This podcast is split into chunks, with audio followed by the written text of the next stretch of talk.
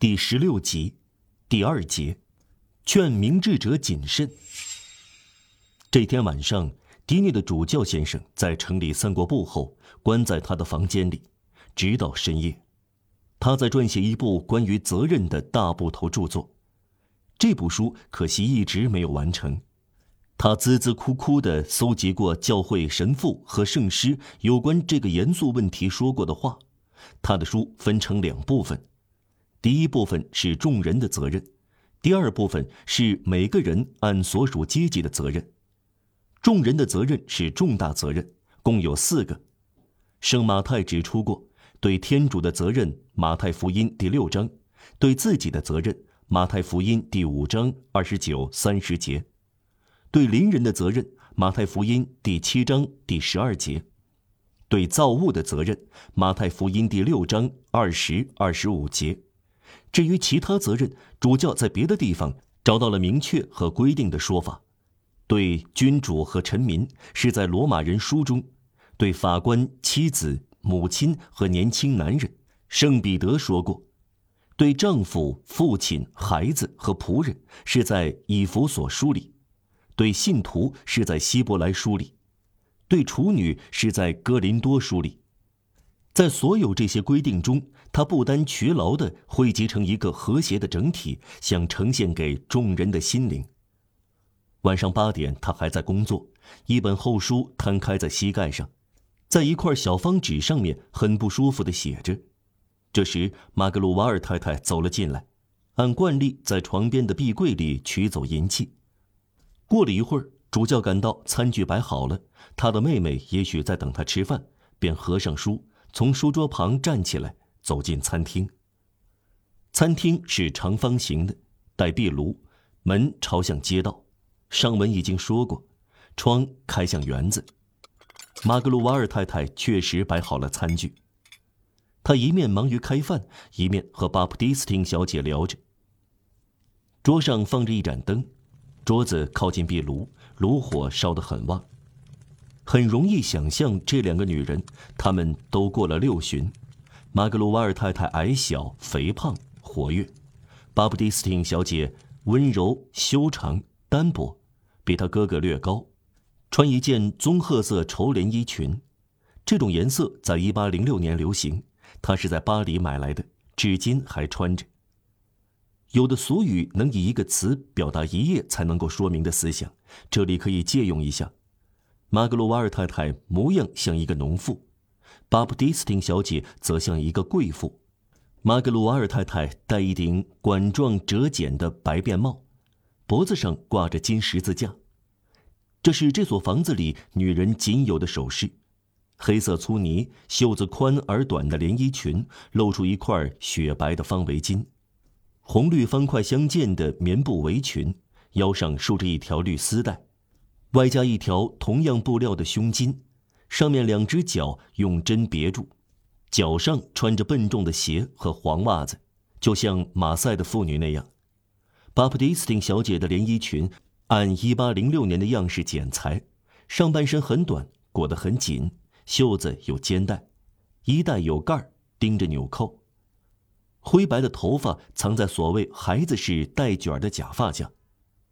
马格鲁瓦尔太太神态聪颖、活泼、和善，两边嘴角不对等的翘起，上嘴唇厚过下嘴唇，给她一种忧郁易怒和威严的意味。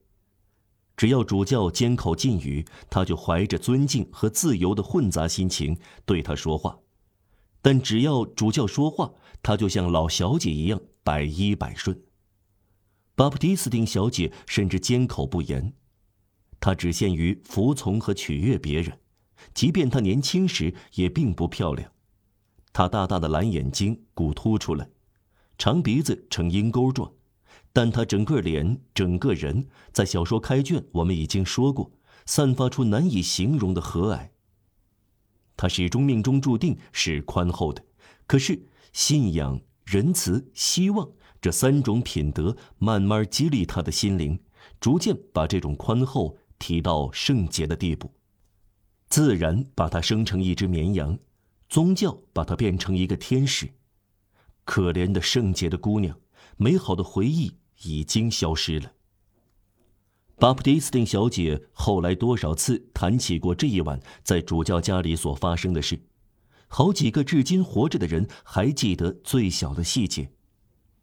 正当主教进来时，马格鲁瓦尔太太正起劲儿地说着话，她对小姐谈起一件常说的事儿。主教对这件事已经习以为常了，这就是关于大门的插锁。看来马格鲁瓦尔太太一面为晚餐采购。一面在不同的地方听人说起一些事，有人谈到一个面目可憎的流浪汉，这个可疑的流浪汉可能来到本地，他大概在城里的某个地方。今夜敢于迟归的人可能与他狭路相逢。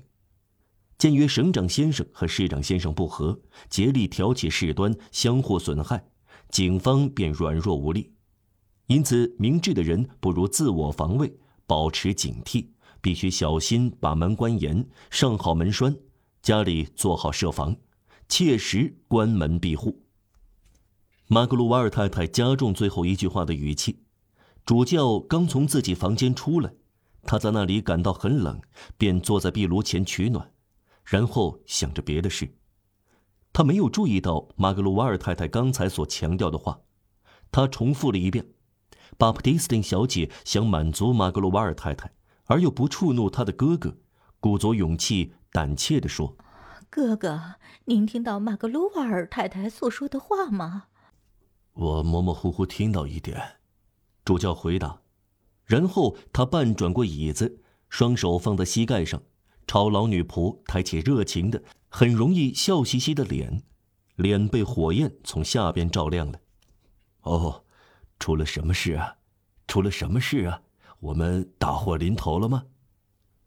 于是马格鲁瓦尔太太重复了一遍整个故事，不知不觉添油加醋。看来有一个波西米亚人，一个流浪汉，一个危险的乞丐，此刻就在城里。他不请自来，想住在雅甘拉巴尔的旅店里。拉巴尔不想接待他。有人看到他穿过加桑迪大街，黄昏时在街上执烛。这个十恶不赦的坏蛋面目可憎。当真？主教说，这种询问中表示赞同，鼓励了马格鲁瓦尔太太。这向他表明，主教离惊慌不安不远了。他得意洋洋地继续说道：“是的，主教大人，一点不错。今夜在城里会发生不幸，大家都这样说。对此，警方软弱无力。警方软弱无力。”生活在山区，夜晚街上甚至没有路灯，走出门来黑得像在炉子里。什么？我说，主教大人，小姐在这儿，像我一样说。我呀，小姐打断说：“我什么也没有说，我哥哥做事才万无一失。”马格鲁瓦尔太太继续说下去，仿佛没人反驳她。我们说这栋房子一点不安全。如果主教大人允许，我就去对锁匠宝兰缪兹布瓦说一声，叫他来安装旧门栓。门栓就放在那里，安上是一眨眼的事。哦，我说必须安门栓，主教大人，哪怕只有今夜安上，因为我说一扇门被随便什么路过的人从外面一拉开插销就打开。那是最可怕不过的了，主教大人习惯这样吩咐别人进来。再说，即使在夜里，哦，我的天哪，甚至用不着得到允许。这当口，有人很重的敲了一下门。进来，主教说。